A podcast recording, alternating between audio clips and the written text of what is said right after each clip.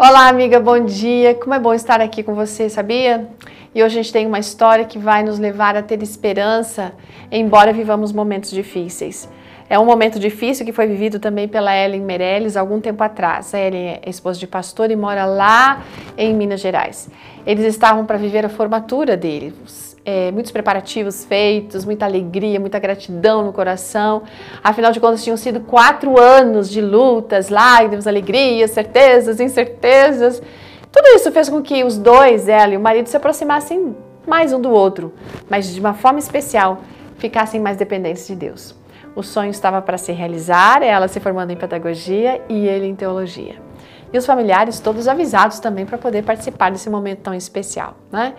Só que até o momento da formatura as coisas seguiram, a vida foi na sua rotina.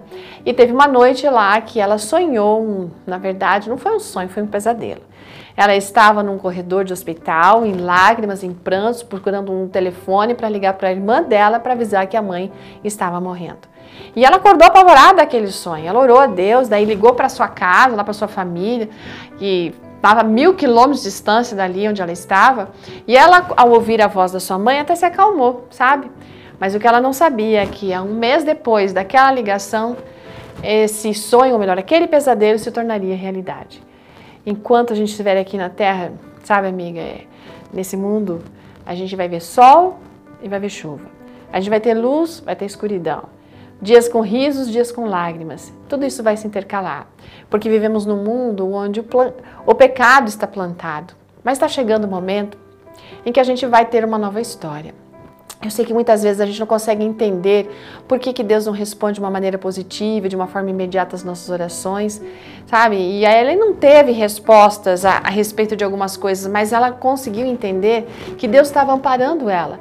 E aquele sonho, na verdade, foi algo que ele permitiu que ela tivesse a fim de que ela se dedicasse e deixasse um período, né, para estar junto com a sua mãe. E ela esteve lá nos últimos dias de vida da sua mãe pertinho dela.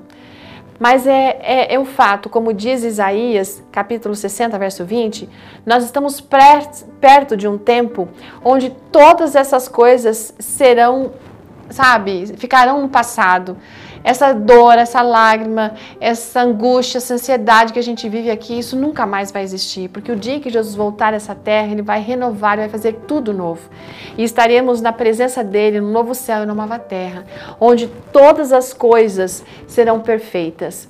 Esse dia está chegando e eu quero que você tenha certeza no seu coração que essa mensagem aqueça o seu coração e você mantenha a fé e a esperança nas promessas do Senhor, porque tudo aqui um dia vai passar. Ótimo dia, amiga, e até amanhã.